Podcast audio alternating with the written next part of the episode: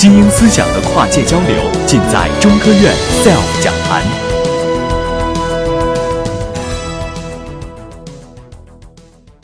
大家好，我叫陈芷妍，我的研究领域是心理学。很多年前，我在北大读研究生的时候，当时北大的舞厅特别兴旺，每到周末灌溉云集。我那时候呢，也很喜欢去跳舞。我喜欢跳舞有两个原因，一个原因呢，我比较喜欢有一点美感的运动；第二个原因呢，是我喜欢跟陌生人聊天。一般很多人搭讪的时候都会问这样一个问题：“你是学什么的？”我说：“我是学心理学的。”然后他们接下来通常会问几个问题中间的一个，呃，其中一个问题是：“你知道我现在在想什么吗？”还有一个问题是，你看我的心理健康吗？其实并不是每一个心理学家都知道如何来判断人的心理是不是健康，或者说，呃，对心理疾病进行诊断、进行治疗。那么，如果大家感兴趣的话，可以去了解心理学，大概有三十几个分支。你们可以登录中国心理学会的网站，可以直接看到它有三十几个分支机构。那么，在这些分支机构里面，最和心理健康关联的是临床心理学与咨询心理学，这也正是我的专业。如果没有专业人员的帮助，人们是不是有能力去判断心理健康，自己和他人的心理是不是健康呢？那么，我们曾经做过一项超过六千多人的调查。这项调查里面呢，我们有一个问题是：你觉得社会上的心理问题是不是比较严重呢？那么，大概有百分之四十八的人说严重，百分之呃十二的人说不严重。但值得注意的是，其中有。百分之四十的人说：“我说不清，我不太清楚这个问题。”那么，如果是判断自己的心理健康问题，可能大家多多少少会有点感觉，我健康或是不健康。但是呢，其实还是会出现高估或者低估自己心理健康的现象。那么，有时候我们会低估自己的心理问题。呃，有时候我们会高估，也就是说明明没有问题，觉得自己有点问题，或者说明明问题很轻，认为自己的问题比较严重。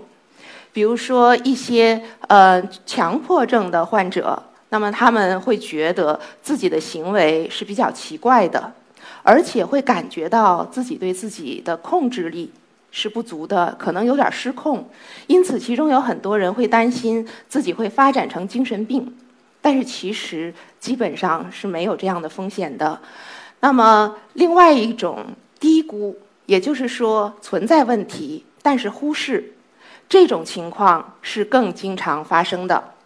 这种情况有时候发生在我们对自己的评估上面，比如说有些人他身体上有持续的各种疼痛，有的人可能是腰疼。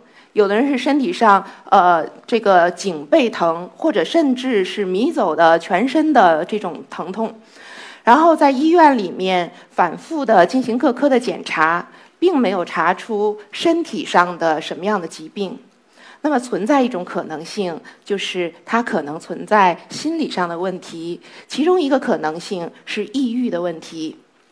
那么，我们除了会低估自己的心理健康、呃心理问题，有时候呢，我们还会低估身边的人、呃朋友，包括家人的心理问题。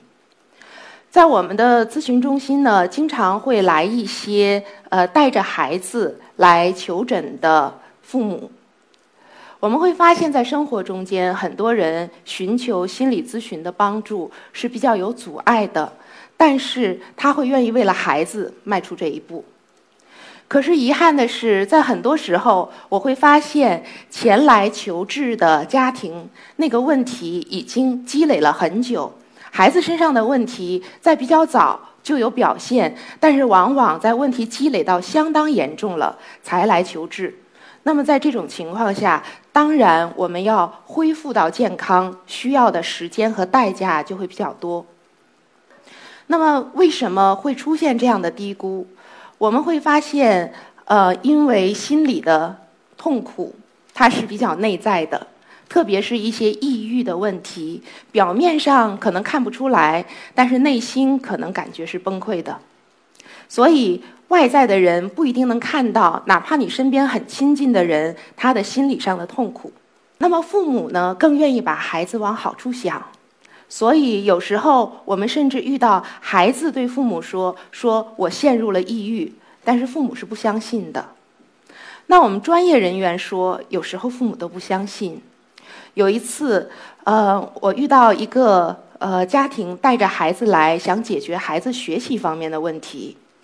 那么家长觉得孩子在学习上，呃，做作业比如说非常慢，然后很多该做的事情都非常拖延，同时呢，这个孩子还有一些作息上的等等多方面的问题。那么我们给这个孩子做了心理测验之后，发现他的抑郁分数非常高。提示他是可能存在严重的抑郁问题的，我把这个情况向家长解释，希望家长能够重视。可是他的妈妈却对我说：“我觉得这个孩子在夸大他的问题，夸大他的困难，他可能只是想找个借口证明说他学习不好是有借口的。”所以这一点我也是感觉到非常的遗憾。那么究竟如何来判断心理健康呢？如果是判断心理疾病的话，基本上有两个标准，一个标准呢叫做主观痛苦，一个标准呢叫做社会适应。所谓主观痛苦，指的是说这个人内心感到非常痛苦，觉得我不该是这个样子，我的生活已经不正常了。那么这是符合心理疾病的一维标准的。那么另外一维的标准呢，就是社会适应。那么他可能是在学习，可能是在工作，可能是在家庭或其他的人际关系上有持续的问题，然后他没有办法扮演好社会期待他的一些功能。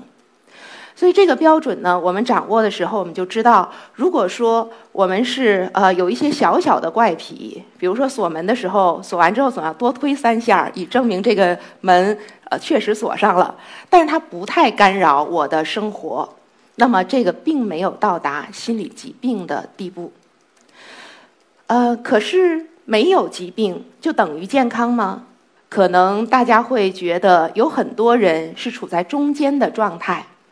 那么，为了更全面的评估大多数普通人的心理健康的状况，我们在2007年制定了心理健康的基本结构，并且在这个基础上研制了中国心理健康量表，分成不同的版本，适用于不同的人群。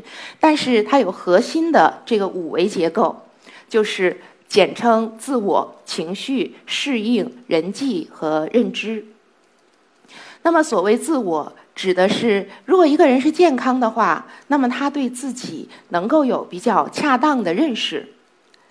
如果一个人比较健康的话，在情绪的方面，他相对比较稳定，他是有能力体验到快乐，对生活感兴趣。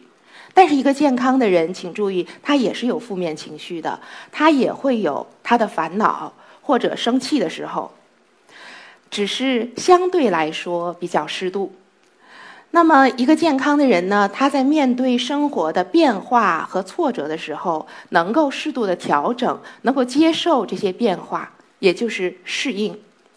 一个心理比较健康的人，他在人际交往上面，能够去适度的参加一些人际的活动，而更重要的是，他能够体会到周围的人对他的支持和关怀。那么，一个心理健康的人，他在认知方面的表现是，他能够适应学业、呃工作或者在生活中解决问题，在这些领域能够较好的发挥自己的才智。那么，在这些维度里面，非常核心的是自我这个维度，因为自我是一个人心理健康的核心。可是，我会发现这个词有时候不那么吸引人。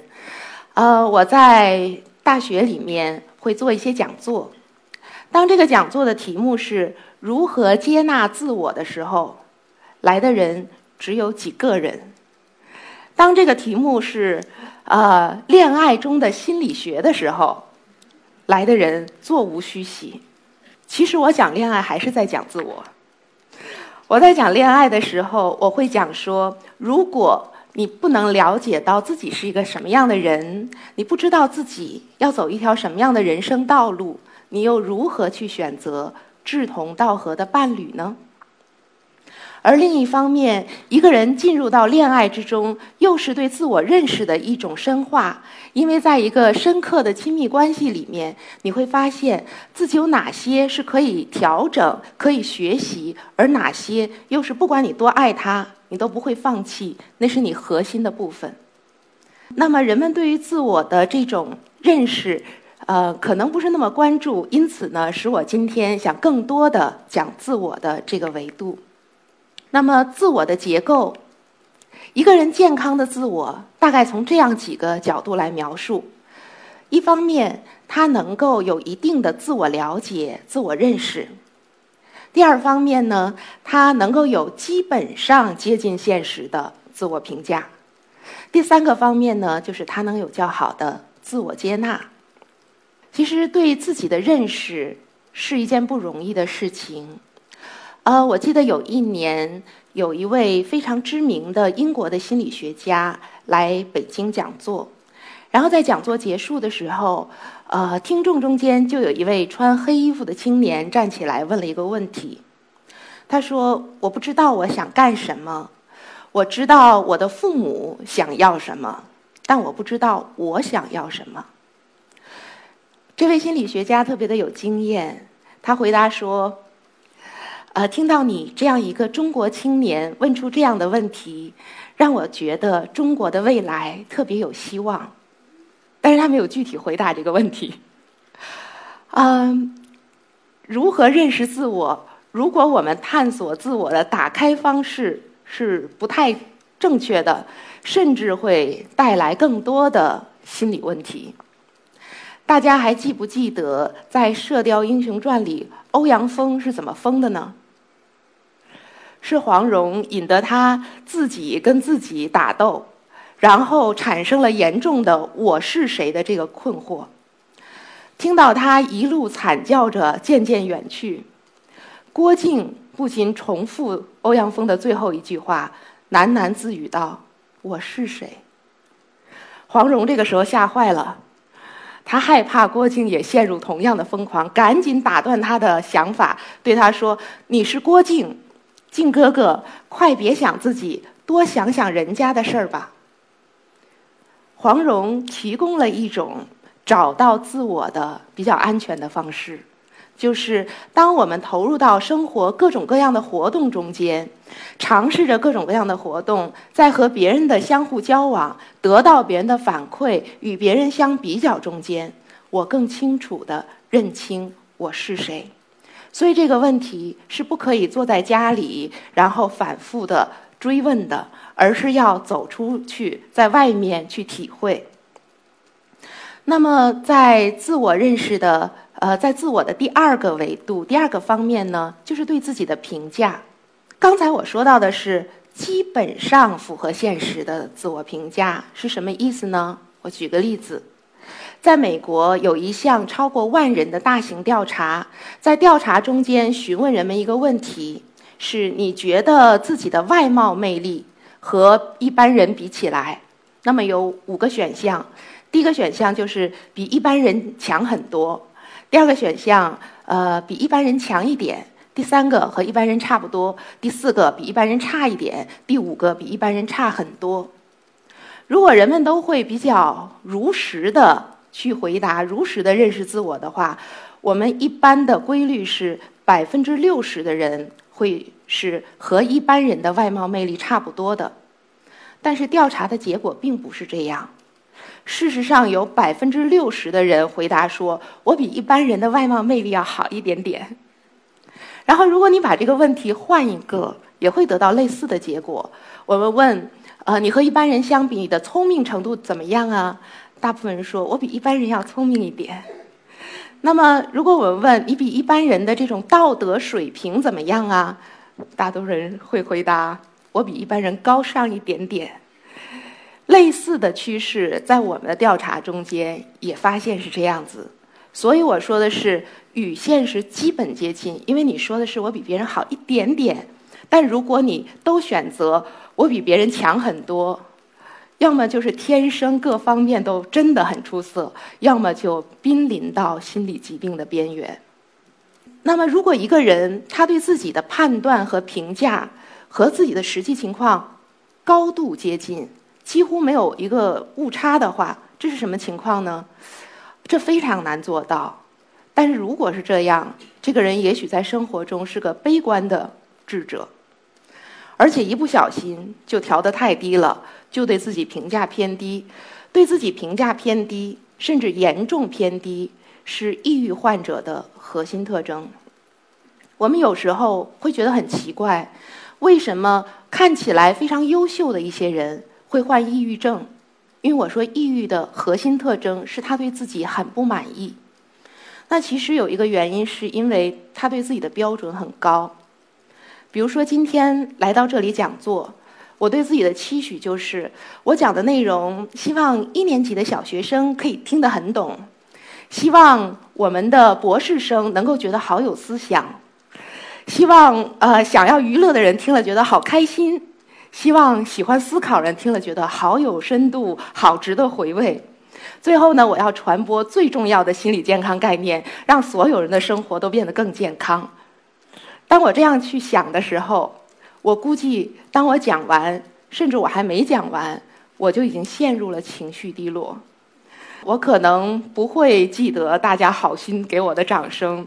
而反复回忆着我在讲的时候说错了几句话，说了一句多么愚蠢的话。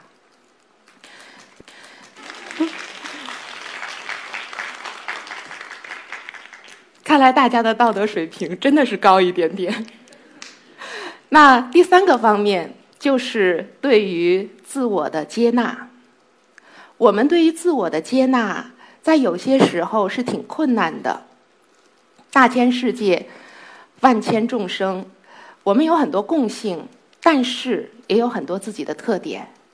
那么，对于自己特殊的这一点点怎么看？有时候取决于你那个环境。比如说，丑小鸭的故事，大家都很熟悉。一只天鹅生活在鸭群中间，它就被界定成了长得很丑。其实，它只是一种普通的天鹅，也说不定是一只漂亮的天鹅。但是一个人所处的环境，如果尺度非常单一的话，就会让你难以接受自己身上的一些特点。那么，呃，我自己的小孩，他是有点个性的。他的老师不止一次的对我说：“您家的孩子在我眼里是非常特殊的。”我有点担心我们家小孩怎么看这个问题，所以我就问他：“呃，我说老师说你很特殊。”你觉得是好呢，还是不好呢？我们家小朋友比较冷静的说：“我觉得既没有好，也没有不好。”我问他：“那你是怎么想的？”他说：“我觉得其实每个人都很特殊。”啊，这正是我想对他说的话，就是我们每个人都多多少少有一点可能和别人不一样的地方，需要你去接纳，需要你。不简单的认为我这个是一个缺点，但是呃，人在年轻的时候进行自我的接纳是比较困难的。人在年轻的时候，呃，可能不那么能认清楚自己，虽然内心深处觉得自己不错，但是积累的证据还不那么多。我们在全国进行的一项呃，十到七十五岁以上的。呃，人群的调查会进行心理健康年龄差异的一个比较。大家可以看到，那么在青少年时期，就是十二到十八岁的时候，心理健康的水平一路下滑；在青年时期，心理健康仍然处于低谷。大约到三十五岁以后，心理健康达到了一个比较平稳的状态。然后呢，到老年大概七十岁以后，随着呃功能的衰退，会再出现一个下滑。那么青少年和青年时期的这段低谷。它有生理层面的原因，社会层面的原因，但还有一个不可忽视的，就是这个时候，就算你很好，你也不是特别确定自己是自己的价值，自己是那么好。所以，我想把最后的这段诗送给那些在困惑中间怀疑自己价值的人。他爱在黑暗中漫游。黝黑的树荫，重重的树荫会冷却他的梦影，可是他的心里却燃烧着一种愿望，渴慕光明，渴慕光明，使他痛苦异常。他不知道，在他头上，碧空晴朗，充满了纯洁的银色的星光。好，谢谢大家。SELF 讲坛由中国科普博览出品，更多精彩内容，请关注中国科普博览公众号。